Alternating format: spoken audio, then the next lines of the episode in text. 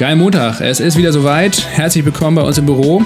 Wir sind Lasse und Paul und in unserem Podcast geht es um nichts Geringeres als den Sinn des Lebens, um Inspiration im Job und natürlich gute Laune bei der Arbeit. Genau, wir glauben nämlich, dass immer noch viel zu viele Leute schlecht gelaunt zur Arbeit gehen, vor allem am Montag, äh, weil sie entweder von ihrem Job nicht überzeugt sind oder der Job keinen Spaß macht äh, oder die Arbeitskultur viel zu starr oder träge ist.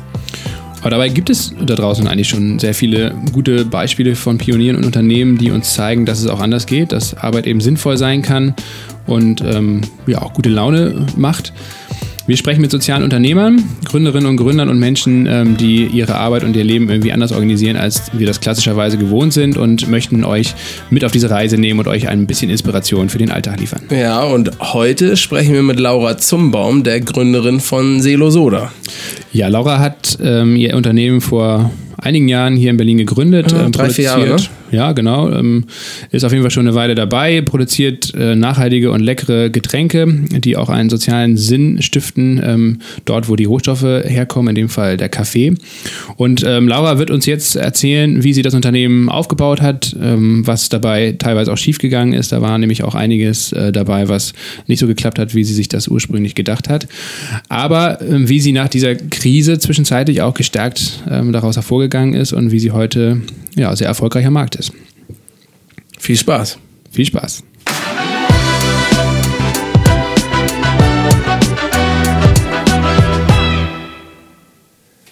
Hallo Laura, schön, dass du hier bei uns bist. Hallo Paul. Und hallo Lasse. Hallo ja? Lasse. Der sitzt nämlich neben mir. Laura, ähm, genau, schön, dass du bei uns bist. An diesem tollen Montag, sag dir mal, wie stehst du zum Montag? Montag ist immer der Tag voller Energie nach einem ruhigen Sonntag hoffentlich. Deshalb ähm, muss ich eigentlich sagen, seit ich die GmbH gegründet habe und ähm, Selo mache, liebe ich den Montag immer wieder aufs Neue. Du hast also keine Motivationsprobleme am Montag? 0,0. Okay, das ist eine sehr gute Voraussetzung, um hier ein bisschen weiterzumachen. Ähm, genau, bevor wir ganz weit ausholen, ich habe irgendwo gelesen, ich glaube in einem Interview von dir, dass du behauptet hättest, äh, du kommst aus Spanien. Stimmt das? Lüger. ah, okay, und heute kommt die Wahrheit hier ins Licht.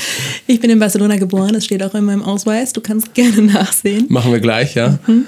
Ähm, bin dort aufgewachsen, zur Schule gegangen, ähm, habe das Abitur absolviert und bin dann nach Deutschland, ähm, um an einer konservativen äh, Universität BWL zu studieren.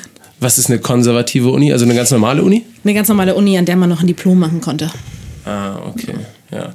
Und du hast BWL studiert, oder? Hm. Okay, warum BWL? Alles und nichts können. Ja, aber hm. wusstest du das vorher auch schon? Hast gedacht, okay, ich mache jetzt mal alles oder nichts können? Oder war das eher so, dass du dachtest, ja, ich weiß jetzt nicht, was ich sonst machen sollte und deswegen mit BWL macht man nichts falsch? Ich dachte, das ist die Grundlage für das, ähm, was danach kommt, egal was es ist. Hm. Das ist so ein bisschen wie bei mir. Ich habe tatsächlich auch äh, BWL studiert und äh, wusste damals, 2008, vor genau zehn Jahren, auch nicht so richtig, ähm, was ich damit machen sollte. Habe das aber in Lüneburg gemacht, mhm. äh, an der Leuphana-Universität und bin im Nachhinein eigentlich sehr zufrieden damit. Vor allen Dingen mit der Wahl der Universität. Das, das Studiengang, glaube ich, war zwar dort ein bisschen besser vielleicht als an anderen Unis, weil mhm. irgendwie mehr, mehr links und rechts äh, gedacht wurde, so. Aber BWL an sich fand ich nicht so spannend. Was, was hat dich an dem Studiengang dann ähm, am meisten interessiert? Eigentlich hat mich nicht, also nichts nicht interessiert. Ich bin aus der Schule gekommen, hatte überhaupt keine Lust mehr, ähm, genau das zu lernen oder das den ganzen Tag zu tun, was sich irgendwie in Lehrplanorganisation vor 100 Jahren ausgedacht hat. Und ähm, habe alles, was ich an der Uni lernen konnte, in mich hineingefressen. Und ich habe, ich glaube, in der Schule zehn Jahre lang keine einzige Rechnung äh, Mathematik richtig gemacht und habe es dann einfach alles neu gelernt an der Uni und ich habe es gefeiert. Ja, doch. Ich muss aber nochmal nachfragen, ähm, weil du einfach ansonsten wie ein Mensch äh, scheinst, der sich genau überlegt, was er eigentlich machen will und warum er das auch machen will. Ähm, du hast gesagt, quasi du studierst BWL, weil es halt irgendwie die Grundlage ist, warst ja noch ein bisschen jünger als jetzt, ja. Mhm. Ähm, und äh, wusstest aber schon so ein bisschen, dass es bei dir in die Richtung gehen könnte, dass du irgendwann mal ein Unternehmen gründen willst oder sowas? Ja. Okay, ja, mhm. gut. Also das unternehmerische Gehen, das hattest du schon so ein bisschen äh, drin bei dir von Anfang an. Auf jeden Fall. Ich wusste auf keinen Fall, was ich machen möchte und ähm, in welchem Produktkategorie ich lande oder ob es eine Dienstleistung sein würde. Aber definitiv das Unternehmerische. Innovation war meine Spezialisierung neben nachhaltiger Entwicklung. Das heißt, während des Studiums habe ich mich schon vorbereitet auf das, was danach kam oder kommt. Wie hast du das gemacht? Ähm, während des Studiums also in Form von von Seminaren oder in Form von ähm, Sachen, die du nebenher gemacht hast, neben dem Studium, Praktikas oder mhm. Initiativenarbeit oder wie das ausgesehen?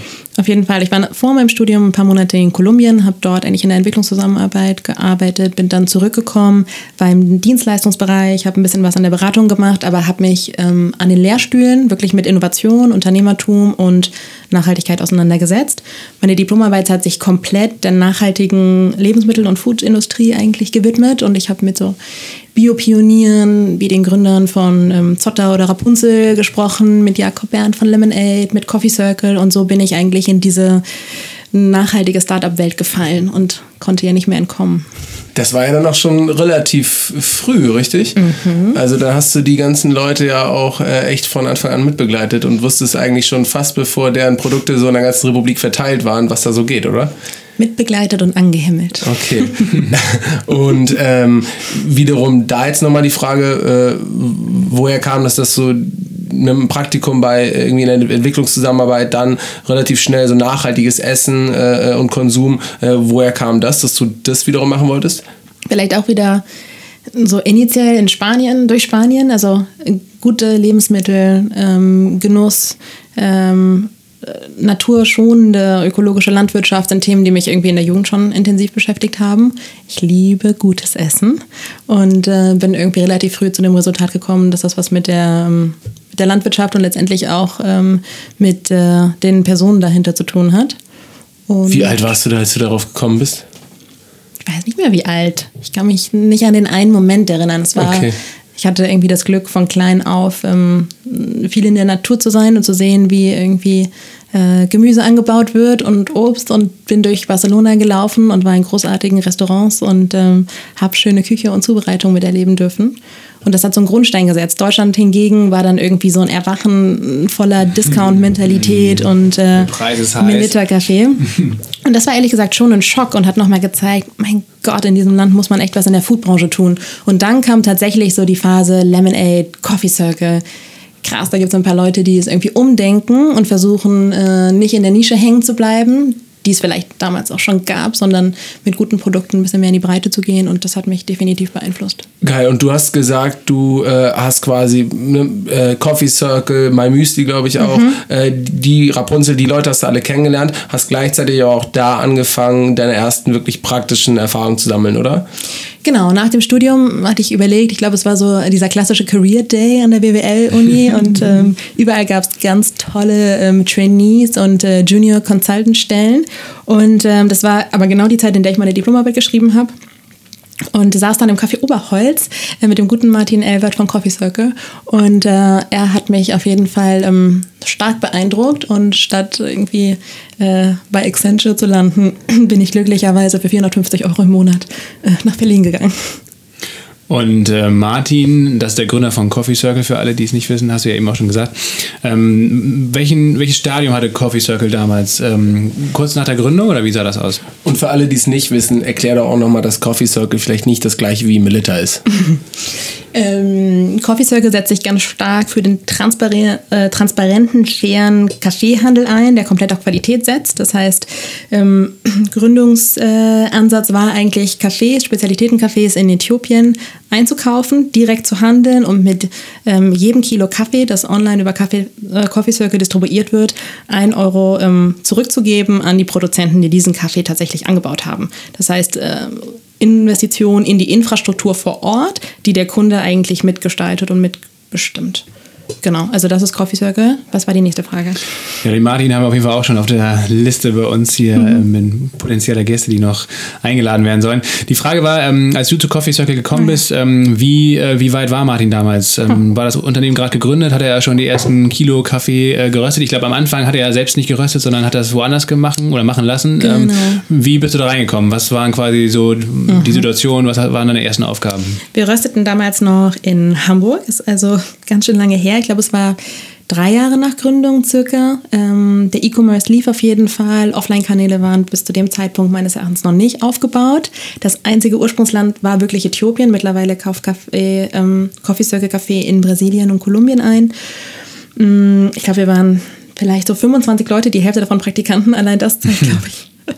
Es war noch Anfangsstadion und äh, Martin war auch nicht allein, sondern äh, Moritz und Robert, mhm. seine zwei Co-Founder, waren noch voll mit ähm, im Team und mich hat irgendwie dieses unglaublich motivierte Summen krass motiviert. Also es gab einfach äh, keine Pause. Alle haben an allen Projekten irgendwie gearbeitet und versucht, äh, die Geschichte nach vorne zu bringen und publik zu machen. Und ähm, ja, das war irgendwie sehr schön und hatte gar nichts mit so dem klassischen Büroalltag zu tun, den ich in irgendwelchen Praktika vorher kennengelernt hatte.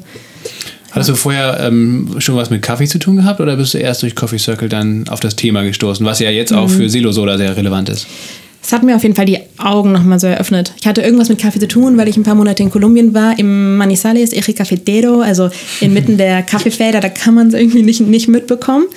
Ähm, aber das Verständnis für den Anbau, die Wertschätzung durch die Röstung letztendlich und die Zubereitung ähm, habe ich schon bei Coffee Circle entwickelt, wobei man dann sagen muss, dass Berlin der beste Ort dafür ist, ähm, Spezialitätencafé irgendwie kennenzulernen. Das heißt, ähm, Röster wie Bonanza, The Barn, Five Elephant waren ja alle schon da oder ploppten so ab. Und man hatte die Möglichkeit, in jeder freien Minute ähm, irgendwie neue Geschichten über ähm, Kaffeefarmen, Ursprungsländer, Zubereitungsmethoden und so weiter kennenzulernen. Ja. Und trotzdem bist du bei Coffee Circle dann irgendwann gegangen. Mhm. Warum? Glaube, nach so einem relativ langen Studium und doch einiges an praktischer Erfahrung reichen irgendwann keine 450 Euro mehr. Und ähm, als Praktikantin hatte ich damals nicht die Möglichkeit, bei Coffee Circle zu bleiben, also in eine Festeinstellung zu kommen. Und ähm, habe mich dann entschieden, mich neu zu orientieren, umzuschauen. Und dann kam mein Müsli auf mich zu, was eine großartige Möglichkeit ähm, gewesen ist, ja. Was hast du da gemacht? Das ist ja dann thematisch wahrscheinlich ein bisschen was anderes gewesen als äh, Kaffee. Mhm. Denkt man so auf den ersten Blick, alles voller Müsli. Aber mein Müsli hat neben äh, den Cereals äh, noch zwei weitere Marken, beziehungsweise drei sogar insgesamt entwickelt. Eine ist Tree of Tea, Bio-Teas, äh, eine war Green Cup Coffee, die ist mittlerweile ähm, verkauft und O-Saft, so ein Orangensaft-Abo. Und ich habe mich tatsächlich um alle Projekte, die nicht Müsli waren, gekümmert. Ähm, dort auch Produktentwicklung gemacht, ähm, Produktmanagement, ähm, viel im Bereich Marketing.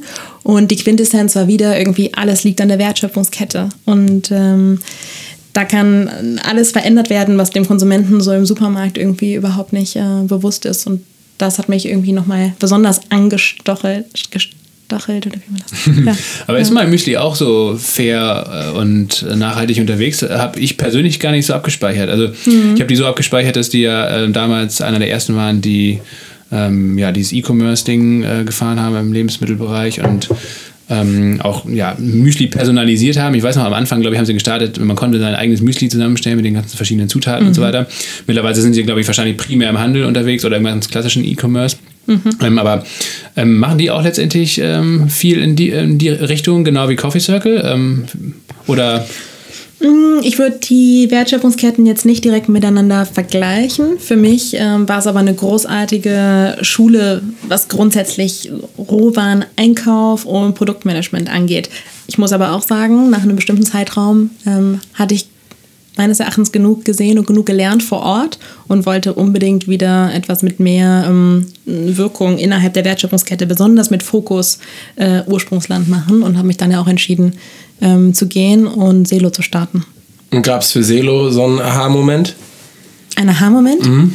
Dass du irgendwo gesessen hast und so ne, diese typischen Gründerstories und dann fiel mir eine Kaffeebohne auf den Kopf oder in die ja. Fanta und ich wusste, ich muss Kaffeebrause machen. Äh, schon irgendwie das Verständnis, ähm, dass Kaffee eine Frucht ist. Also das war mir schon ein bisschen länger klar, aber ich hatte irgendwie nicht auf dem Schirm, dass die zwei Bohnen, die wir tagtäglich konsumieren, also im gerösteten Stadion, nur der Kern einer Frucht sind, die als Ganze zu nutzen ist. Und es gibt tatsächlich... Ähm, Wieso zwei Bohnen? Zwei Bohnen, zwei Kerne sind in jeder Kirsche. Ah, gut. Mhm. Und äh, das Spannende ist, dass die Kirsche, die die zwei Bohnen umschließt, genauso koffeinhaltig ist wie die Bohnen selber. Da ist ähm, unglaublich viel Fruchtsüße drin und äh, die Frucht hat extrem hohe ORAC-Werte, also ein in attraktiven Antioxidantienwert, wenn man sich so in der äh, Superfood-Welt umschaut. Und, Was heißt, ähm, es ist gesund? Ist gesund. Gut. Ist gesund und macht wach. Ja. Also, besser kann es eigentlich nicht kommen und muss nicht geröstet werden. Also die äh, Frucht ist eigentlich wie so eine Rosine, die in der Sonne trocknet. Ähm, also eine Traube in dem Fall. Und äh, die kann man als Tee aufgießen. Und das habe ich tatsächlich äh, hier in Berlin in einem Café äh, bei Bonanza in der Oderberger Straße irgendwie erstmals miterlebt und habe den Prozent Produzenten, der auf der, der auf der Tüte sozusagen stand, einfach mal kontaktiert.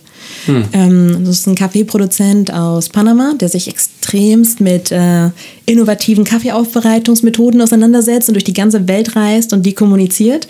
Und der hat gesagt, ja, ich bin seit vier Jahren dabei, irgendwie Kaffeekirschen zu trocknen und ähm, die als Tee aufzugießen und ich suche Abnehmer dafür und habe Bock, dass Leute daraus Röstereien oder wer auch immer geile Produkte machen. Und dann habe ich gedacht, okay, ja, das könnten wir vielleicht machen. Cool. Und das hast du dann gemacht?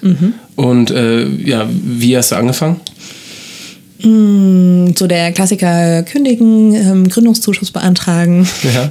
ins Beta-Haus setzen ähm, und den, den Kaffeeproduzenten kennenlernen und ganz, ganz, ganz viel Rohware testen. Also ich habe wirklich so äh, mit dem Produktfokus irgendwie begonnen, diese Kaffeekirschen angeschaut, in der ganzen Welt umher ähm, telefoniert, um herauszufinden, Warum wird ein Drittel der Kaffeeernte derzeit eigentlich nicht weiter verwendet, wenn sie doch so wertvoll ist?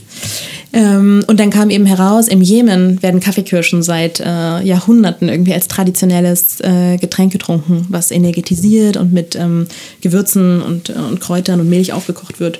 Und dann kam irgendwie raus, in Bolivien trinkt man Kaffeekirschen eigentlich auch und das wird so The Poor Man's Coffee genannt.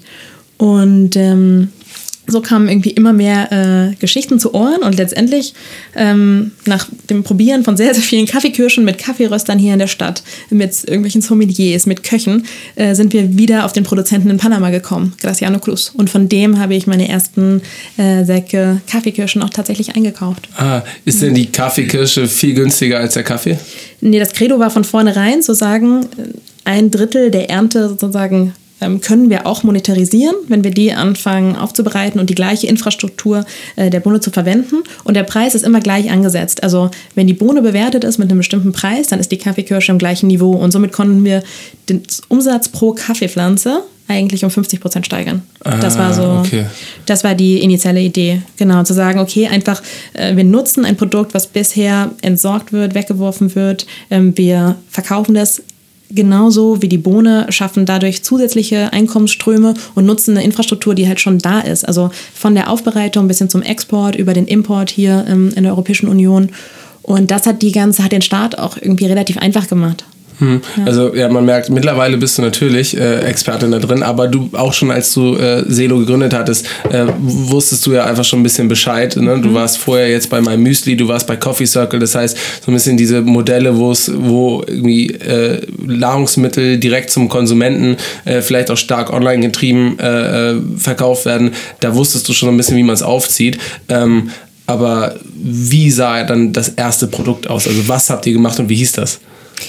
Das erste Produkt hieß Selo Soda, war in einem kleinen, ähm, wunderhübschen, braunen äh, Craft-Bier-Fläschchen abgefüllt. Oh ja, die Flasche, die habe ich noch in Erinnerung. Ich habe die, glaube ich, sogar noch zu Hause stehen, eine leere Flasche, als Oh, Blumenvase. Die ist wirklich sehr schön. Und dann wurde sie aber leider eingestellt, wahrscheinlich aus Kostengründen, oder? Ähm, wir haben natürlich gesagt, es reicht nicht, irgendwie eine Rohware zu nutzen, die besonders nachhaltig ist, sondern äh, von der Rezeptur über die Verpackung, alles muss irgendwie sinngemäß besser sein als das, was auf dem Markt gerade passiert. Und diese kleine Flasche war sehr schön und wir haben uns natürlich auch vorgenommen, die ähm, zu waschen, immer wieder zu verwenden. Und dann kam aber raus, hm, das ist keine handelsübliche Flasche, äh, die geht schnell mal irgendwie verloren, dann wird sie doch geschreddert, dann muss sie irgendwie wieder eingeschmolzen werden. Das ist wiederum total energieraubend und ähm, wir haben dann relativ schnell gemerkt, um im Handel zu bestehen und ein Produkt zu machen, was wir relativ schlank auf ein höheres Level an Volumen bringen können, brauchen wir eine Standard-Mehrwegflasche. und die meistgenutzte Flasche in Deutschland ist eine 0,33 Longneck-Flasche, aus der wir Bier und Limo trinken und die nutzen wir mittlerweile auch. So diese typische 0,33 Bionade. Genau, die Cola, Bionade. sonst was, Fritz ja, genau. Cola, Bionade, Ja, Becks. okay. Also euer erstes Produkt, ich muss es jetzt nochmal wiedergeben, war mit der Kaffeekirsche produzierte Kaffee-Cola-Brause.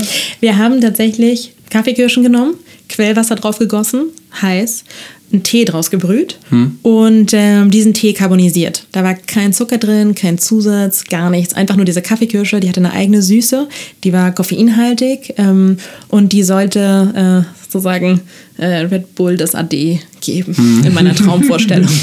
da lacht ihr. Ja, nee, das ist Man ein sehr, darf sehr ja noch guter Träume Ansatz auf jeden haben. Fall. Ja, genau, man sollte Träume haben und ähm, vielleicht ist es ja irgendwann auch soweit. Aber das ist wahrscheinlich noch ein langer Weg. Vor allen Dingen jetzt Mhm. Nach der Geschichte, die dann danach kam. Mhm. Denn ähm, ja, ihr habt, glaube ich, einen recht erfolgreichen Start hingelegt. Ihr hattet ja auch ein Crowdfunding ähm, zunächst Mhm. und habt dann hier in Berlin angefangen.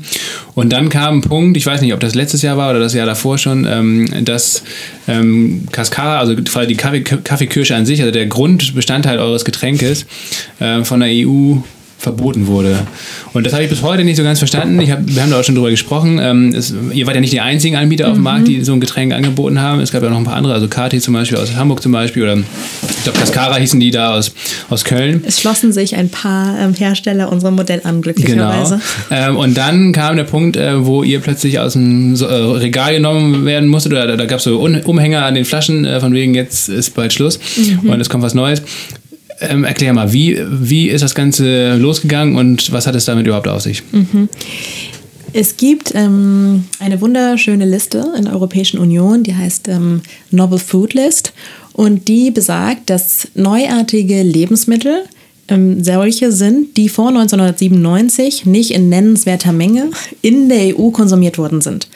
Also Produkte, Früchte, Kräuter, ähm, Tees, was auch immer, die vielleicht in den USA konsumiert worden sind oder in Japan oder in irgendwelchen Herkunftsländern, aber eben nicht in der Europäischen Union in nennenswerter Menge. Und ähm, die Kaffeekirsche ist ähm, im Dezember 2016 in diese Liste mit aufgenommen worden. Also als wir bereits eineinhalb Jahre fast auf dem Markt waren. Und eben nicht nur wir, sondern mittlerweile hatten sich echt ein paar ähm, Wettbewerber uns angeschlossen, was den Markt äh, gestärkt hat und irgendwie auch gezeigt hat, okay, man ist so auf der richtigen Spur. Und ähm, wir haben das tatsächlich über ein Schreiben vom Lebensmittelamt ähm, erfahren, was uns sehr irritiert hat. Ich habe es auch nicht wirklich verstanden. Da angerufen und dann hieß es, ja, nee, also das Produkt können Sie jetzt nicht mehr verkaufen. Ähm, Sie machen sich eigentlich gerade auch strafbar, weil es ja jetzt ähm, in irgendwelchen Cafés und vielleicht auch in so dem ein oder anderen Hippie-Bio-Laden steht. Ähm, also hören Sie mal auf damit. Und äh, das war passiert und man muss sagen, heute, also 24 Monate später, eigentlich fast 23, ähm, läuft der Antrag auf Zulassung als Lebensmittel immer noch. Im Dezember gibt es ähm, theoretisch auch eine Ansage so aus Brüssel. Ähm, aber für uns bedeutete das eben so, okay, Produktionsstopp von einem Tag auf den anderen. Eigentlich gerade so in dem Moment, als wir dachten, hm, irgendwie scheint es ja zu funktionieren. Aber das ist wohl der Klassiker. Okay, also der erste Moment, wo du aber wirklich mit dieser Problematik konfrontiert wurdest, war, als du den Brief gesehen hast, geöffnet hast, vielleicht noch nicht ganz wusstest, was das eigentlich bedeuten soll und dann angerufen hast und die dir gesagt haben, äh, Frau Zimmermann, Sie können das jetzt nicht weiterverkaufen. Genau, ich habe mich dann wirklich mit dem Lebensmittelamt getroffen. Das ist auch eine sehr interessante Erfahrung gewesen. Und ähm, die sind, also muss man sich so sehr behördenhaft vorstellen. So, nö, also sie können das jetzt nicht mehr in den Verkehr bringen. Sie machen sich damit auch gerade strafbar. Ähm, tut uns jetzt leid, können wir nichts machen. Und klar, dann fängt das Herz an zu klopfen und man ähm, schwitzt sehr unangenehm oder im unangenehmen Maße. Und ähm, ich habe dann tatsächlich drei Wochen später auch einen Brief vom LKA bekommen, also so wirklich Landeskriminalamt. Sie begehen gerade eine Straftat. Ähm, hier, wann ist der lustige Termin? Ähm, ja, und ich hatte zu dem Zeitpunkt drei Mitarbeiter. Ähm, und dann geht so das Flimmern los und das Überlegen, so stimmt das wirklich, ist das wahr, was sollen wir tun? Relativ schnell war klar, wir waren nicht die Einzigen, äh, die mit der Thematik konfrontiert waren. Wir haben die Produktion tatsächlich gestoppt und haben einen Antrag auf Abverkauf gestellt. Also wir hatten gerade irgendwie 50.000 Flaschen produziert. Zu dem Zeitpunkt war das für uns doch noch relativ viel. Und haben gesagt, wenn wir die nicht verkaufen, müssen wir eigentlich sofort Insolvenz anmelden und jeden, also alles kündigen, was irgendwie, ähm, irgendwie so dabei ist. Und das wollte ich äh, definitiv vermeiden, habe eben diesen Antrag gestellt und wir haben die letzten 50.000 Flaschen dann über eine Kampagne, also wir haben Presse, Medien mit eingebunden, ähm, haben ein Video gedreht, äh, haben das gespreadet, soweit wir konnten und haben die letzten 50.000 Flaschen online und an ja, ausgewählte Gastronomen, die Lust hatten, uns zu supporten, ähm, noch weiterverkauft. Okay, heißt, äh, dir sagt, du kriegst quasi von höchster Instanz, von der EU, dann übers LKA mitgeteilt, auf keinen Fall darf man das hier weiter verkaufen, weil das gehört zu neuen Lebensmitteln und wir müssen das erstmal irgendwie testen, checken, sonst was. Ähm, aber wenn du einen Antrag auf Abverkauf stellst, dann darfst du schon nochmal da 50.000 Flaschen raushauen. Naja, einen Antrag stellen heißt ja nicht, dass der Antrag bewilligt wurde. Aber er wurde bewilligt. auf den Antrag gab es ähm, nach wiederholter Rückfrage keinen äh, Kommentar von der Lebensmittelbehörde. Mhm. Und ich habe mich aber dazu entschieden, in dem Moment, weil ich hundertprozentig wusste, das Produkt ist safe. Ja, also klar. Äh, Tests hatten wir vor Jahren gemacht und auch immer wieder kontinuierlich. Ähm, ja, haben wir uns dazu entschieden, halt weiter zu verkaufen. Also ich meine, hätte ich die Produkte vernichten sollen. Wir machen eigentlich aus einem Abfall ein neues Produkt und dann werfen wir das Produkt wieder auf die Tonne. Das wäre irgendwie Klar. blöd gewesen. Nee, aber da ist, in, also in dem Sinne ist da sozusagen die Vorgehensweise vom Amt nicht ganz konsistent, weil die wissen ja wahrscheinlich auch, ich meine, du hast gerade gesagt, ihr habt das vor 100 Jahren getestet. Habt ihr eigentlich wirklich, wenn du sagst, im Jem, trinken die das seit 100 Jahren Ja. so, so und ihr mixt da auch nichts anderes bei, außer Wasser auf die Kaffeekirschen, so dass da nichts passiert, wusstet ihr. Ähm, aber ja, da, da ist sozusagen dann das Vorgehen vom Amt nicht so ganz ähm, konsistent. War es denn so, dass das jetzt einfach nur so ein bisschen Bad Luck war? Ihr wart jetzt mit einem Produkt irgendwie eine kurze Zeit am Markt und dann ist jetzt die Kaffeekirsche auf so eine Liste gerückt oder ähm, kam das dadurch, dass ihr halt auch wirklich am Markt seid und die gesehen haben, oh, da gibt es jetzt was Neues, das müssen wir mal überprüfen oder wurdet ihr da von jemandem angeklagt, von irgendeinem äh, spießigen Typen, der da mal in so eine äh, hippe Kaffeebar reingegangen ist und dachte, was ist das denn für ein Zeug? Es gibt da unterschiedliche Theorien. Okay. Gar nicht so einfach hundertprozentig dahinter zu schauen. Ähm, was man sagen kann, in dem, also zwei Monate nachdem irgendwie in Europa das ganze Thema verboten wurde, hat Starbucks in den USA angefangen, das wirklich nationwide zu verbreiten. Also in jedem Starbucks in den Staaten gibt es irgendwie ein Cascara Latte mittlerweile. Das ist irgendwie so ein bisschen auffällig. Starbucks ähm, erhöht ja auch eigentlich die Präsenz im Handel hier mit Ready-to-Drink-Produkten. äh, wir wissen, dass sich irgendwie Nestle Waters damit auseinandergesetzt hat. Grundstoffhersteller wie beispielsweise Döler oder Simrise, die die ganzen, sagen wir, Sirupe für äh, Coke und Fritz Cola und so weiter herstellen. Ähm, äh, haben sich mit der Rohware oder mit neuen Rohwaren grundsätzlich ja auch auseinandergesetzt. Und ähm, wer jetzt dafür verantwortlich ist, dass so eine Rohware nicht schon 2016 offiziell auf dem Markt sein darf, sondern wahrscheinlich erst 2020. Das, ähm, ja, das sei so dahingestellt. Also das weiß ich, ähm, das weiß ich auch nicht mit einer hundertprozentigen Sicherheit. Es ist aber eben schon extrem merkwürdig, dass eine Rohware, die vorher als Kaffee kategorisiert war, plötzlich ähm, als alleinstehende äh, Zutat irgendwie hervorgehoben wird. Und im Anschluss kleine Röstereien aus England, irgendwelche Drink-Startups aus Berlin ähm, und vielleicht noch ein paar Hersteller aus Stockholm, die das irgendwie in ihr Müsli und ihre Müsli-Riegel getan haben, ähm, irgendwie so aus dem Verkehr gezogen werden. Ähm, aber ich meine, es ist alles eine Frage der Zeit. Also Bad Luck nicht. Ich glaube, wenn du Dinge als erstes tust, gibt es gerade in einem Land wie Deutschland ähm, immer eine Gefahr, dass dir irgendjemand dazwischen funkt. Ja? Sei das ein Gesetzestext, sei das ein anderer Mitbewerber. Jemand, so, es kann eben passieren. Ich hätte niemals damit gerechnet. Äh, Ich glaube, es war auch ein bisschen mehr als Bad Luck, ähm, weil wir hatten die Liste natürlich auf dem Schirm und die Kaffeekirsche war eben, als wir das Unternehmen gegründet haben, nicht auf dieser Liste drauf. Okay. Ähm, gut, also ich tue jetzt mal so, als ob ich nicht wüsste, was danach passiert ist.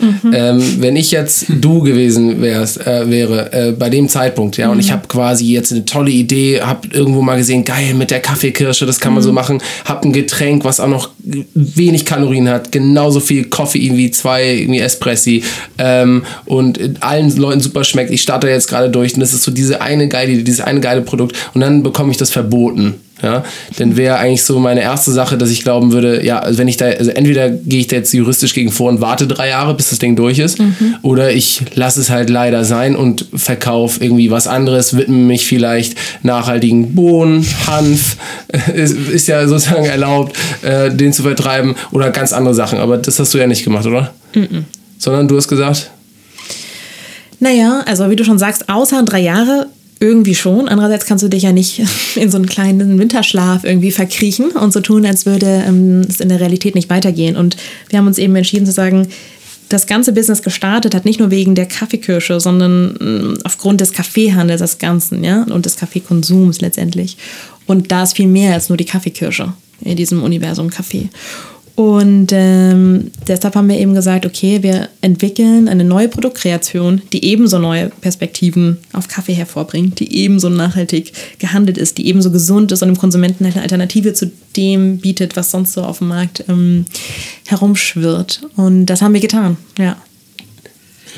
Und ähm, daraus ist dann Selo Green Coffee entstanden, also quasi nicht mehr auf Basis der, der Kaffeekirsche, sondern äh, auch der, wieder der Bohne, aber eben nicht der gerösteten Bohne, sondern der der getrockneten Bohne, der rohen Bohne. Genau, der Sonne getrocknet roh. Wie ist, wie ist das ähm, entstanden? Hat es, war das wahrscheinlich auch ein Prozess? Ähm, jetzt mittlerweile gibt es drei Sorten äh, davon. Ähm, wie, lang, wie viel Zeit hat das in Anspruch genommen, quasi diesen Shift hinzubekommen von einem Produkt aufs andere? Ich möchte die Frage beantworten. Beziehungsweise ich möchte die nicht beantworten, ich möchte vorher noch was anderes sagen, weil ich, wir haben ja jetzt mitbekommen, wir hatten neulich mal irgendwie hier neun Kästen von, von, euer neuen, von eurem neuen Produkt stehen. Die haben das alle hier im Büro liebend gerne getrunken. Ich glaube, in einer, einer Woche war das leer. Also alle fanden es geil und genial.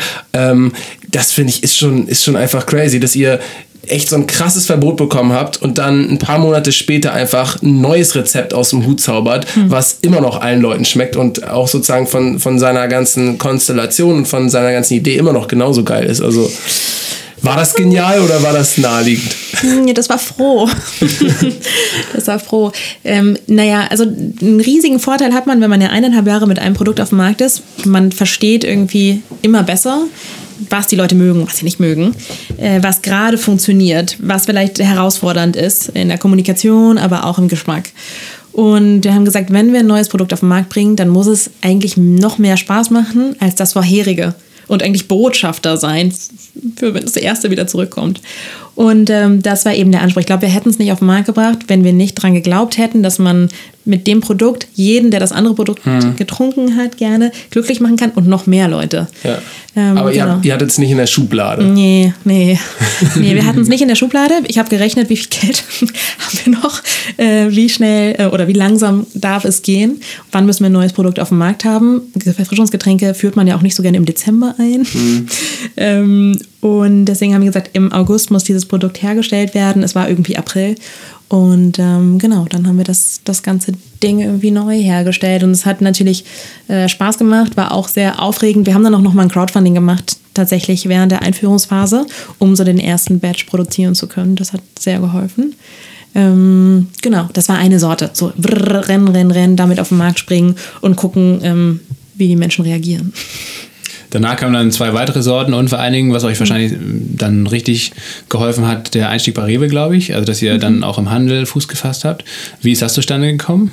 War das eher ein Zufall oder habt ihr da auch äh, richtig ganz gezielt ähm, mit dem Handel gesprochen? Wir haben, also nachdem wir irgendwie jetzt vor eineinhalb Jahren wirklich kurz vor dem Todesschlag waren, natürlich auch gesagt, es muss nicht nur sehr viel Spaß machen, das Produkt, es muss auch ein handelsfähiges Produkt sein. Also es darf nicht nur in der Gastronomie stehen, weil man einfach ähm, ja, in der Gastronomie die große Schwierigkeit hat, wirklich auf Volumen, Umsatz, Größe und so weiter zu kommen und tatsächlich professionell zu skalieren. Eine Frage, weil du eine Expertin bist. Ist das was anderes für Spirituosen? Ja, Ja, oder? Da, Deutlich da besser. schafft man das nur sozusagen über die Gastronomie. die Margenstruktur klar. und der absolute Preis. Äh, Ja, ich genau, muss da nur an. Monkeys Gin denken, weil die haben es ja auch geschafft, glaube ich, ohne lange Ja. Zeit. Ich weiß gar nicht, ob die jetzt im Handel sind. Das weißt du wahrscheinlich besser. Ausgewählt im Handel definitiv, aber Okay. es ist ein ganz anderer Produktpreis, ganz andere Produktmarge. Ja. Das heißt, wenn du eine Flasche verkaufst, kannst du dir schon so ein bisschen auf die Schulter klopfen. ja. Bei uns musst du schon ein paar Flaschen Ja. verkaufen, Sorry, ich bin schon wieder sind die jetzt ja auch bei Pernod Ricard. Ja. Und dann Bitte, bitte wo? Ja. Pernod Ricard, einer der größten Schnapskonzerne der Ach Welt, so, die ah, haben die. äh, Monkey 47 gekauft. Ja, Ja, interessanterweise kann ich aber dazu sagen, zum, äh, gut, also die ähm, Gründer von Monkey 47 und das Team drumherum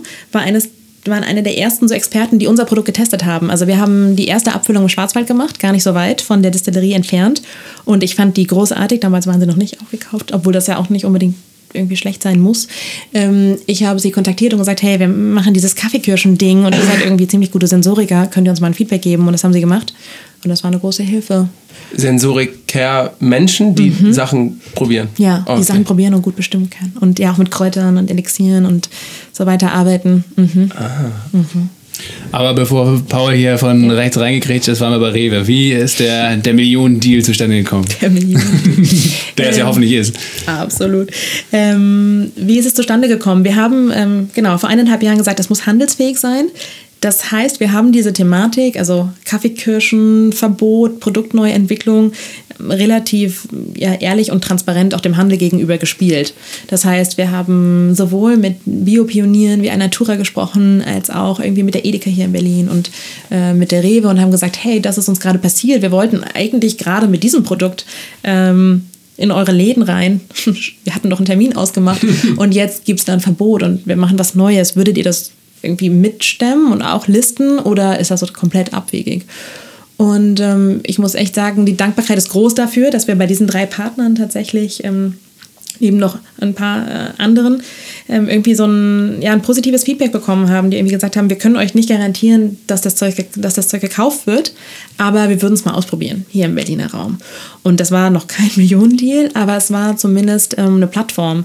Und ähm, das Experiment ist geglückt. Und das war schön für die Händler, aber vor allen Dingen war es natürlich auch schön für uns. Und ähm, wir haben hier in Berlin wirklich sehr eng mit ganz unterschiedlichen Händlern und Filialen zusammengearbeitet und dann gesehen, eine Sorte ist nicht genug, wir werden nicht überleben. Äh, neben uns stehen so viele andere Produkte ähm, in so vielen Geschmacksvariationen, da muss irgendwie mehr her. Und so sind wir auch ähm, ja, schon wieder auf dem Markt mit dem einen Produkt sofort in die nächste Produktentwicklung gegangen und haben gesagt, okay, was fehlt? Äh, und so sind zwei weitere Farben und Geschmäcker entstanden, ja. Beim Ursprungsprodukt war quasi der Ansatz, ähm, den Umsatz der, der Kaffeebauern mhm. ja, zu verdoppeln, wie du gesagt hast, oder um 50 Prozent zu steigern, mhm. ähm, durch den, ähm, den Abverkauf quasi dieser Kaffeekirsche mhm. oder auch ähm, der Entwertsetzung. Das ist jetzt ja nicht mehr gegeben. Jetzt geht es ja wieder nur in Anführungsstrichen um die, die Bohne, aber mhm. ist trotzdem von dem ursprünglichen Ansatz was übrig geblieben? Also ist trotzdem irgendwie mehr Wertschöpfung jetzt dort, wo du, wo du sie haben möchtest? Mhm. Übrig geblieben auf jeden Fall und eigentlich ich will nicht sagen gesteigert, aber die Auseinandersetzung mit jeder Zutat, die wir verwenden, ähm, ist genau die wie die, die wir mit der Kaffeekirsche hatten. Ähm, beim Kaffee ist es eben so, dass wir mit einem B Corp-zertifizierten Exporteur in Kolumbien zusammenarbeiten ähm, und mit Coffee Circle als Partner hier in Berlin. So schließt sich dann auch irgendwie wieder der Kreis. Das heißt, es geht weiterhin nicht nur um ökologische Land, äh, Landwirtschaft, sondern um ähm, Mischkulturen. Um, ähm, um Gegebenheiten vor Ort, die tatsächlich dafür sorgen, dass die irgendwie äh, Natur langfristig ähm, äh, als Mischkultur funktionieren kann und auch nicht nur dem Kaffeeanbau irgendwie dient. Äh, es geht weiterhin um eine faire Vergütung vor Ort, also um Kickbacks äh, beim Einkauf, die direkt zurück in die äh, Kooperative fließen. Es geht durch eine Umsatzbeteiligung ähm, des Ursprungslandes äh, an unseren ähm, totalen Umsätzen auch weiterhin darum zu sagen, hey, gemeinsam wollen wir irgendwie wachsen und langfristige ähm, äh, Handelsbeziehungen aufbauen. Ähm, es geht weiterhin darum, diese Kickbacks und diese Umsatzbeteiligung in die Infrastruktur der Kooperative vor Ort zu investieren. Ähm, und das sehen wir eben nicht nur beim Kaffee als relevant, sondern natürlich auch bei allen anderen Zutaten. Wir haben angefangen wirklich mit der Kaffeekirsche. So puristischer geht es eigentlich gar nicht. Mittlerweile verwenden wir auch ähm, äh, Gewürze. Äh, Lavendel, irgendwie Kurkuma und Ingwer aus Indien, der wiederum von der Demeter-Kooperative kommt, ähm, die wir über Lebensbaum kennenlernen durften. Also ähm, genau, der Ansatz ist eigentlich genauso da, nicht nur auf der Ursprungslandseite, sondern auch was die Herstellung angeht. Also weiterhin arbeiten wir mit unserem Abfüller zusammen, der nicht nur ein Familienunternehmen ist, sondern komplett mit erneuerbaren Energien arbeitet wie ich eben gesagt habe, wir haben irgendwie so die hässlichste Flasche. Wo, sind, wo sitzt der Abfüller? Äh, in Niedersachsen. Mhm. Genau, hat sechs Wasserquellen und ähm, dort haben wir die Möglichkeit. Das ist für einen Abfüller schon viel, mhm. wer sich damit auskennt. Ja. Oder? Du kennst dich ja Nee, aber das klang, das, klang, das klang so gut. Das klingt sehr gut und äh, ohne diesen Partner wären wir tatsächlich nichts. Also ähm, nur über die Möglichkeit der Zusammenarbeit ähm, äh, mit dieser Familie und dem ganzen Team dahinter äh, können wir irgendwie Kaffeeextrakt, Lavendel, Agavensirup aus, ähm, äh, aus Mexiko und äh, Zitronensaft aus Italien vor Ort zusammengießen und irgendwie aufmischen und in Flaschen füllen, was irgendwie in der klassischen oder konventionellen Getränkeherstellung absolut undenkbar ist. So. Ähm, und wir versuchen das Konzept aber natürlich weiterhin auch bis zum Konsumenten zu denken. Das heißt, gerade das Thema auch Ernährung, ja, Nährwerte, was konsumieren wir, wie viel Zucker ist da drin, was für Zusätze sind da drin, Clean Label, was steht eigentlich drauf, wissen wir eigentlich, woher die Zutaten, die in einem Getränk sind, überhaupt kommen. So, ähm, genau, das gilt genauso äh, wie bei der Kaffeekirsche. Hm, ähm, Kaffeekirsche, du hast gerade gesagt, ähm, ihr habt ja quasi drei Produkte jetzt, beziehungsweise drei verschiedene Geschmacksarten. Mhm. Ähm, ihr habt auch noch andere Produkte, richtig? Mm, also ich habe irgendwo was mit Tee gelesen. wir sind kurz vor knapp. Äh, wir haben die Kaffeekirschen damals auch als Tee verkauft, mhm. einfach um zu zeigen, wie die Rohware überhaupt aussieht. Und, ähm, das ging aber nicht mit den Bohnen. Das ging damals noch nicht mit den Bohnen. Wir starten aber tatsächlich im Dezember mit einem großartigen ähm, Projekt, das uns zurück zum klassischen äh, gerösteten Kaffee bringt. Ja. Ah, okay, interessant. Ja, und man darf jetzt sagen, Laura hat uns hier sogar ein, ein Geschenk mitgebracht, den ersten gerösteten, frisch gerösteten Kaffee. Mhm. Wenn Paul Kaffee trinken würde, dann könnte er das auch probieren, aber leider ist er kein Kaffeetrinker. Schade, Paul, an dieser mhm. Stelle. Ich werde ihn morgen natürlich gleich äh, zum Frühstück trinken. Sehr gut. Und äh, genau, du hast mich ja gerade gefragt, als wir hier durch unser Büro gerannt sind, ähm, ob wir denn eine Kaffeemühle da haben. Hatten wir nicht. Mhm. Dann habe ich aber ganz stolz den anderen Fairtrade-Kaffee äh, aus der Schublade gekramt, den, den wir hier gerade vorrätig hatten. Und da hast du gleich mit mir geschimpft, weil das äh, nicht nur in Plastik äh, eingepackt war, sondern du auch gesagt hast, ja gut, Fairtrade hier, das äh, reicht jetzt nicht. Und äh, was war es? Fairtrade, Fairtrade. Freiland oder Landgut oder Naturland. Naturland war es. Ähm, da wir jetzt schon mal eine Expertin da haben, mhm. kannst du uns mal so ganz kurz sagen, was sind dann mal so ein paar Labels und Orientierungspunkte, an denen man sagen kann, jo, das ist gut und das ist eher nicht so gut, mhm. ohne mich jetzt sozusagen kilometerweit in die Gründungsgeschichte und äh, durch, äh, Impressumsstruktur von den ganzen Startups oder, oder jeweiligen Marken äh, durchqueren mhm. zu müssen. Ja, Zertifikate haben auf jeden Fall absolut ihre Berechtigung und in vielen Zusammenhängen haben Fairtrade, Rainforest Alliance, unterschiedlichste Bio-Zertifikate. Also ich habe ja eben auch selber Demeter genannt als unglaublich wichtiges ähm, ähm, Öko-Verband. Ich glaube, den wichtigsten eigentlich hier in Deutschland. Und das möchte ich auch, da würde ich überhaupt nicht, das möchte ich gar nicht kleinreden. Mhm. Ähm, wenn ich aber sehe, dass ein Kaffee, der vor einem halben Jahr geröstet wurde, irgendwie dreimal in Plastik eingewickelt ist, ähm, da nicht mal draufsteht, wo er genau herkommt und dann irgendwie äh, unglaublich groß das Fairtrade und das Biosiegel und das Naturlandsiegel vorne drauf sind, dann äh, ist das so ein bisschen so der Status quo äh, des Cafés im deutschen, äh, im deutschen Handel. Und obwohl, wenn das die Mehrheit wäre, wäre es wahrscheinlich noch irgendwie gut. Also das ist dann Biofachhandel, aber das ist einfach nicht genug. Also wenn man sich überlegt, okay, was werden heutzutage eigentlich noch für Verpackungen gemacht? So können die nicht ein bisschen smarter sein? Ähm, warum wird der Kaffee äh, vorgemahlen? So wissen ganz genau, dass dann irgendwie 70 Prozent der Aromen flöten gehen. Warum wird Kaffee als Handwerk... Warum wird er vorgemahlen? Weil er länger haltbar ist? ist natürlich easy für den Konsumenten, so Convenience. Ne? Mhm. Ich meine, von äh, Aluminiumkapseln müssen wir gar nicht erst sprechen kostet der Kilo Kaffee plötzlich 70 Euro, ähm, im Gegensatz zu äh, Milliliter, wo er irgendwie unter 15 ist und ähm, ist halt voller Müll. So, und ähm, genau, da wird einem halt immer so ein bisschen schwindelig. Wenn man jetzt über die Zertifikate nachdenkt, ist es so, dass Fairtrade auf jeden Fall in ähm, ja, Projekte im Ursprungsland investiert, die auf jeden Fall einen sozialen Mehrwert mit sich bringen. Ähm, häufig verläuft sich aber da sehr, sehr viel, äh, wenn es um die Zusammenarbeit mit einzelnen Farmen und einzelnen Kooperativen geht. Also warum muss es über eine große Organisation gehen, frage ich mich natürlich zum einen. Möchte man nicht irgendwie versuchen, wirklich mit individuellen Farmen, Produzenten, Kooperativen langfristige Zusammenarbeiten aufzubauen und direkt zu unterstützen? Da muss eigentlich keine Angst herrschen. Und es ist eben so, dass ähm, Fairtrade nie in die Infrastruktur und die Qualität von Kaffeebohnen und Kaffeekirschen investiert.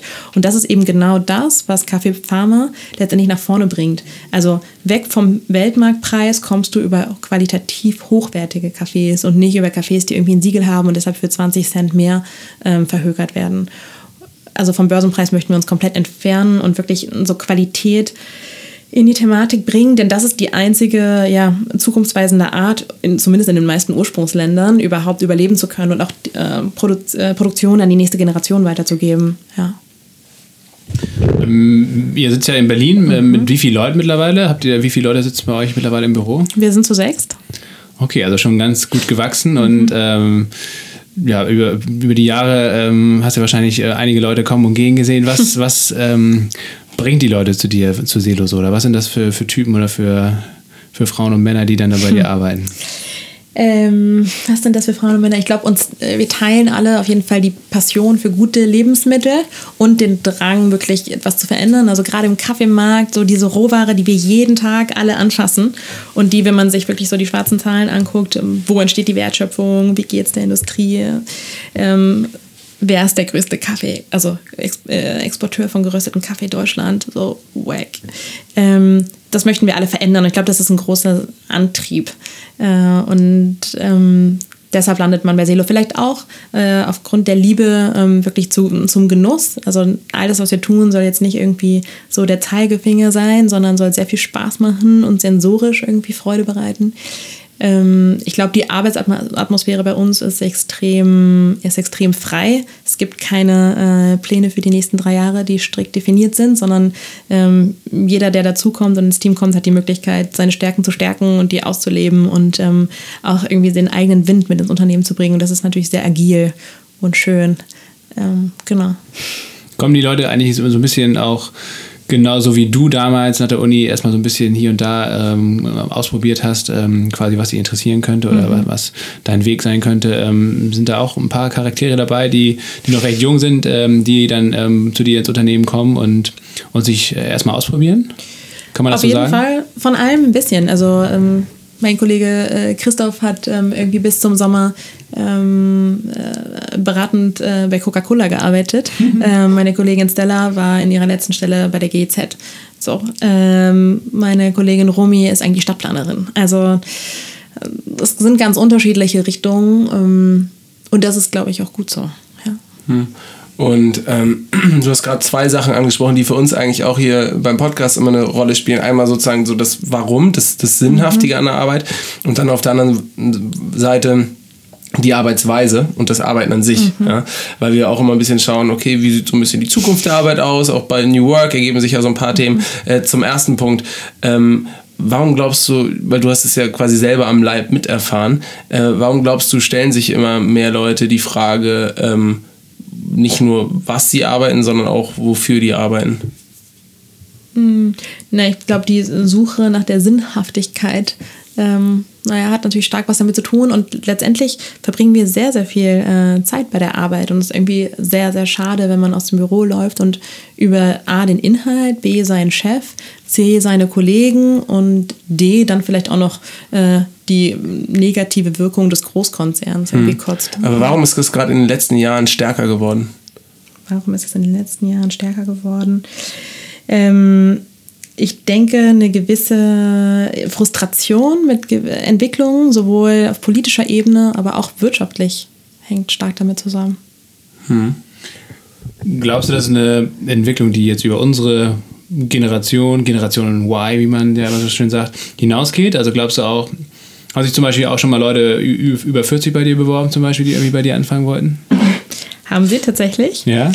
Und ähm, also was für eine Motivation heraus machen die das dann? Aus derselben Motivation oder aus der gleichen Motivation heraus oder sind das dann andere Beweggründe?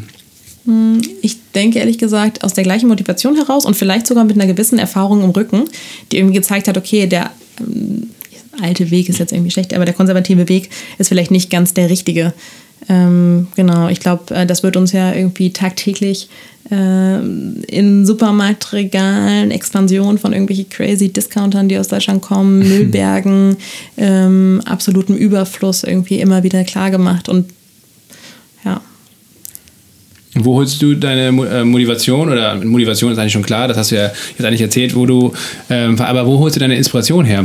Also wo, hm. äh, was, welche, welche Menschen oder welche anderen Unternehmen zum Beispiel äh, inspirieren dich und bringen dir neue Ideen, äh, die du auch für Selo Solar nutzen kannst? Mm, also glücklicherweise kann ich ja tatsächlich auf meine ähm, bisherigen Arbeitgeber zurückschauen und äh, Coffee Circle ist beispielsweise gerade dafür verantwortlich, dass wir diesen, äh, dieses Projekt Röstcafé umsetzen können und dafür bin ich extrem dankbar und ähm, äh, das ist natürlich irgendwie eine Inspiration, das machen zu können. Zum anderen ist es aber, ich war letztes Wochenende beispielsweise in ähm, Slowenien und habe äh, Weingüter und ein paar Gastronomen besucht, unter anderem Anna Roche, äh, die ist letztes Jahr so Female Chef ähm, of the World geworden, großartige Köchin und hatte irgendwie das Glück, mein ganzes Geld zusammenzustopfen und das in dieses äh, Elf-Gänge-Menü äh, zu stecken und großartige, bisher für mich unbekannte slowenische Weine zu probieren und zu sehen, was für eine Perfektion in der Zubereitung von, äh, von irgendwie regionalen, lokalen Zutaten in Slowenien sein kann. Und so eine Passion ist auf jeden Fall irgendwie ansteckend und lässt sich sehr gut dann wieder auf unser tägliches Schaffen irgendwie übertragen. Und das gibt vielleicht in so einer äh, Strecke, also motiviert bin ich eigentlich immer, aber man kann wahrscheinlich nicht leugnen, dass wenn man zehn Wochen nichts anderes tut, als hier zu rödeln, irgendwie mal wieder so ein bisschen Durst hat nach was anderem. Und ähm, ja, da kann man, glaube ich, in allen unterschiedlichsten Branchen und auch in unterschiedlichen kulturellen Erlebnissen natürlich ähm, dann wieder so den Durst mitlöschen. Mhm. Apropos Durst nach was anderem, das passt natürlich ganz gut ins Thema. Ähm, wie ist es denn bei dir? Ähm, wie wär's, also wenn ich mir jetzt so Gedanken mache, du bist jetzt wie lange schon in der Kaffeebranche unterwegs? Wie lange bin ich in der Kaffeebranche unterwegs? Also wenn man jetzt äh, so Coffee Circle und mein Müsli alles komplett mitzählt, wahrscheinlich sieben Jahre. Ja, wenn man Müsli mal als Kaffee mitzählt, genau. Okay, sieben Jahre. Ähm, Im weitesten Sinne. Und sieht ja so aus, als ob du das jetzt auch noch mit Selo ein bisschen weitermachst, ne? Ja. Ähm, glaubst du, du wirst dein ganzes Leben lang jetzt äh, quasi mit dem Kaffee verbunden sein und du willst immer mit Kaffee äh, sozusagen was, was arbeiten? Oder kannst du dir sehr gut vorstellen, in der absehbaren Zeit oder vielleicht auch in der unabsehbaren Zeit äh, sozusagen auch nochmal was ganz anderes zu machen? Auf jeden Fall. Ich bin äh, zwar irgendwie produktbesessen, glaube aber auch, dass es extrem viele andere weitere Felder gibt, die mich ähm, ja genauso anspornen würden.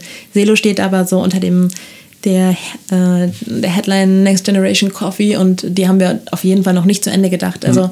allein die Tatsache, dass wir die Kaffeekirsche zurück auf den Markt holen wollen, ist natürlich noch eine Aufgabe. Da gibt es noch ein bisschen was zu schaffen, da ne? Da gibt es noch was zu tun. Ja, aber hast du schon so Felder im Kopf, wo du sagen willst, so, hm, das oder das, das wird mich reizen? Mm, also Landwirtschaft, äh, Ernährung der Welt, Wasserversorgung sind wahrscheinlich schon im Augenblick noch so meine Themen. Gibt es da schon so ein, zwei Leute oder Firmen, die das richtig gut machen? Oder die das Thema gut anpacken? Definitiv. Also äh, Demeter haben wir eben äh, kurz drum gesprochen. Das ist mhm. natürlich so ein Verband, der irgendwie eine extreme Relevanz hat. Ich bin großer Fan ähm, von den Biopionieren. Denken wir auch an Natura, jetzt auch einer unserer großen Partner, ähm, die die Thematik irgendwie, also gerade Umstellung, Ökolandbau in Deutschland zum Beispiel krass nach vorne bringen. Ähm, dann äh, Wasserversorgung, also jetzt eure Nachbarschaft gerade äh, Mitte, Mitte, darüber hatten wir auch kurz gesprochen, kümmern sich irgendwie darum, Wasser komplett 100 Prozent zu bereinigen und das irgendwie weltweit.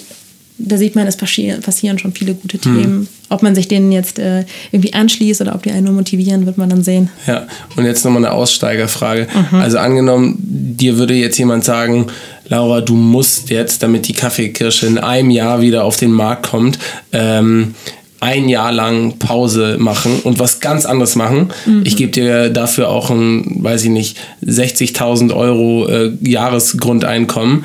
Ähm, mhm. Du darfst nur nicht quasi in, der, in deinem Job arbeiten. Mhm. Was würdest du machen? Ich könnte doch ins Ursprungsland. Also. Ja, nee, nee, das darfst du auch nicht. Das darfst du wirklich gar nichts, auch mit der Wertschöpfungskette nichts zu tun haben. Äh, dann ein Praktikum bei Hisha Franco. Ah, und der war nochmal? Das wäre der. Das Restaurant, bei dem ich letzte Woche war. Ah, okay. Du würdest also nochmal ein Praktikum machen. Und ein paar gute Flaschen Wein trinken. Absolut. Das ist doch ein sehr schöner Abschluss auf jeden Fall. Weil jetzt ist sicherlich auch schon äh, Zeit für uns, hier einen kleinen Wein aufzumachen. Ja. Am Donnerstagabend. Montag? Donnerstag? Jetzt haben wir uns natürlich. Montag. Ja, wir haben uns natürlich jetzt verquatscht hier. Montag wird ausgestrahlt, Donnerstagabend ist aufgenommen. wir haben uns verquatscht. Ich habe mich verquatscht, ja. Ich nehme die ganze Verantwortung auf mich, aber es, dafür gibt es jetzt gleich einen schönen Wein. Juhu. Ja. Also Laura, vielen, vielen Dank für das nette Gespräch mit dir. Das ähm, hat uns äh, sehr viel Spaß gemacht und ähm, ja, und es war super spannend und interessant, ähm, sich da so ein bisschen reinzufuchsen in die Kaffeethematik, aber generell äh, in die Qualität von Lebensmitteln und in die Wertschöpfungsketten. Und wir freuen uns sehr, ähm, dass wir bald auch gerösteten Kaffee von euch kaufen können und werden ordentlich die Werbetrommel rühren. Und behalten euch im Auge. Vielen Dank. Das sowieso. Also bis zum nächsten Mal. Bis Mach's gut. Dann. Ja, Lasse, das war Laura. Ja, unser zweiter Gast, äh, Laura Zumbaum von Selo Soda. Ich fand super, super spannend das Gespräch, muss ich sagen. Ja. Äh, hat mir sehr gut gefallen. Ja, spannend, ja, aber was hast du gelernt? Also was ich wirklich gelernt habe und was ich total faszinierend von, äh, bei ihr fand, ähm, war die Geschichte mit diesem EU-Verbot äh, der Cascara und dass, dass sie quasi ja, erstens das so gehandelt hat und äh, dann natürlich auch das Risiko, das unternehmerische oder auch rechtliche Risiko eingegangen ist und die restlichen 50.000 Flaschen noch äh, zu verkaufen und dann gleichzeitig ähm, sich darum gekümmert hat, äh, ein Alternativprodukt in, innerhalb von kürzester Zeit auf den Markt zu bringen, was jetzt ja sogar ja, wahrscheinlich fast besser läuft als das Ursprungsprodukt, zumindest jetzt erstmal temporär. Äh, bis das Verbot aufgehoben wurde, äh, wird vielleicht. Ähm, also das muss ich sagen, das hat mir echt äh, Ja, find ich imponiert. auch, find ich auch allem- Also das, äh, das ist ähm, echt eine Leistung. Ja, und du bist so ein, sie ist so ein Kaffee-Lover und hat da so eine geile Innovation und so eine coole Idee, dass sie sagt, ah geil, die Kaffeekirsche, das können wir so machen, das passt perfekt. Dann verbieten die ihr das und trotzdem steht die einfach ein paar Monate später auf der Matte, kann ihre ganzen geilen Vertriebsdeals, die sie hat, äh, trotzdem nutzen, weil sie einfach in der kurzen Zeit mit ihrem Team ähm, neues äh, Produkt da geschaffen. Ne? Das fand ich geil. Das fand ich auch super. Und das andere ist, ähm, mit, was für, mit was für einer Passion sie eigentlich für dieses Food-Thema oder das Kaffeethema halt brennt. Ne? Ja. Also wie sie wirklich in dem Thema drin ist, wie sie sich da reingefuchst hat und äh, sich auskennt und ganz genau weiß, okay, was, was äh, macht denn überhaupt einen guten Kaffee aus? Was steckt dahinter für ein Handwerk, um, ähm, um das so hinzubekommen, dass es am Ende richtig, richtig gut schmeckt. Und ähm, dann halt äh, trotzdem diesen sozialen Aspekt nicht vergisst, sondern eigentlich letztendlich schaut, äh, wie können wir diese total komplexe Wertschöpfungskette von Kaffee äh, aufdröseln und am Ende trotzdem Geld ähm, gewinnen oder beziehungsweise ähm, Umsatz äh, auch dorthin lenken, wo eigentlich der Kaffee herkommt. Weil das ist, äh, glaube ich, bei dem Thema, also bei vielen anderen Produkten, glaube ich, äh, die aus dem globalen Süden kommen auch, aber bei Kaffee ähm, Ja. nochmal ähm, komplexer, weil es einfach durch, normalerweise durch so viele verschiedene Hände geht, bis es dann irgendwann in der Rösterei ist oder beim Kunden. Ähm, und das quasi auf dem direkten Weg zu machen mit den Anbauern und ähm, ja, irgendwie anders und cool und transparent. Ähm, das ist echt eine komplexe Angelegenheit, glaube ich. Und ähm, das hat sie sich einfach super Ja, ja. krass angeeignet. Ja, und gerade das hat dir auch geholfen, weil sie nicht gesagt hat nach dem Verbot, okay, es geht mir jetzt nur um die Kaffeekirsche und wenn ich die nicht nehmen darf, dann äh, kann ich das Ganze vergessen, sondern es ging ihr eigentlich um die Sache, um, um sozusagen für diese ganze Kaffeewertschöpfungskette äh, äh, was zu tun und um auch für die Leute dahinter was zu tun. Ähm, und das hat sich dann eigentlich letztendlich auch für sie äh, bezahlt gemacht, ne? dass sie sozusagen gesehen hat, da, da gibt es was anderes dahinter, was ich eigentlich äh, auch pushen will und was, wo die Leute auch eine Verbindung zu aufgebaut haben. Ja, sie hat eine ganz klare Wertvorstellung und, und ähm, das ist natürlich mehr wert, glaube ich, dann in so einer Krisensituation, als wenn man jetzt einfach nur irgendein 0815-Produkt anbietet und damit Geld verdienen will, ähm, Ja. sondern ähm, sie hat eben eine ganz andere Motivation dahinter und das ist ähm, total schön deutlich geworden im, in- Interview. Was ich auch interessant fand, ähm, die Art und Weise, wie sie ähm, versucht, an ihr Ziel zu kommen, also auch viel kooperativer, auch mit anderen Unternehmen zum Beispiel. Wir haben ja viel über Coffee Circle gesprochen, was ja gerade jetzt, wenn sie ähm, selbst Kaffee röstet, also quasi selbst gerösteten Kaffee auf den Markt bringt, ja quasi nach alter Lesart vielleicht sogar eher ein Konkurrent wäre. Ne? Ähm, und ähm, bei ihr oder auch bei Martin, dem Gründer von Coffee Circle, ist es halt überhaupt nicht so. Da ist eine ganz andere Denkweise dahinter. Ähm, nämlich so ein kooperativer Ansatz. Das heißt, man hat ein übergeordnetes Ziel, das ist in dem Fall dann direkter gehandelter Spezialitätenkaffee und mehr Wertschöpfung und Transparent, ähm, Transparenz in der Wertschöpfungskette.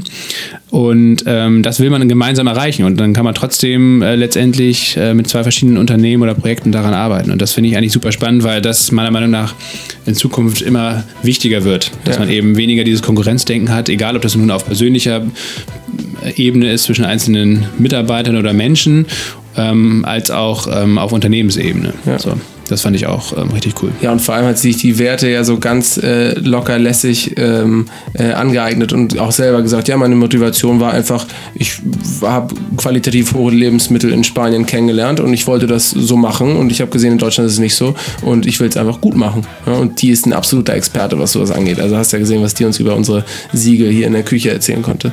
Ja, Kaffee. Und äh, jetzt äh, zum guter Letzt, Paul, wirst du zum Kaffeetrinker? Äh, nee, leider nicht, weil ich ja eine Koffeinintoleranz irgendwie meine zu haben. Ähm, Wie, wie äußert sich das? Äh, das äußert sich, äh, kennst du Nikotinflash? Ja, dann wird man so zittrig und schwitzig und Genau, das äh, hibbelig und und genau, so weiter wenn und ich Kaffee ja. trinke, fühlt sich das so an, als ob ich drei Zigaretten ohne abzusetzen geraucht hätte. Okay, das In der aber, Sauna. aber hast du mal entkoffinierten Kaffee probiert? Ähm, Ob wenigstens das Geschmackserlebnis, die Nee. Geschmacksexplosion? nee, ja, vom Geschmack her, ich finde es lässt sich riechen. Wir können ja Laura das nächste Mal fragen, dann bringt sie mir vielleicht mal guten entkoffinierten Kaffee mit. Okay, dann machen wir hier ein kleines Tasting. Sehr schön, freue ich mich drauf. Das Cool, war. Laura. Das war die, die zweite Runde hier und ähm, bald geht's weiter mit unserem dritten Gast. Wer das äh, sein wird, werden wir zeitnah publizieren. Bis dahin. Ciao.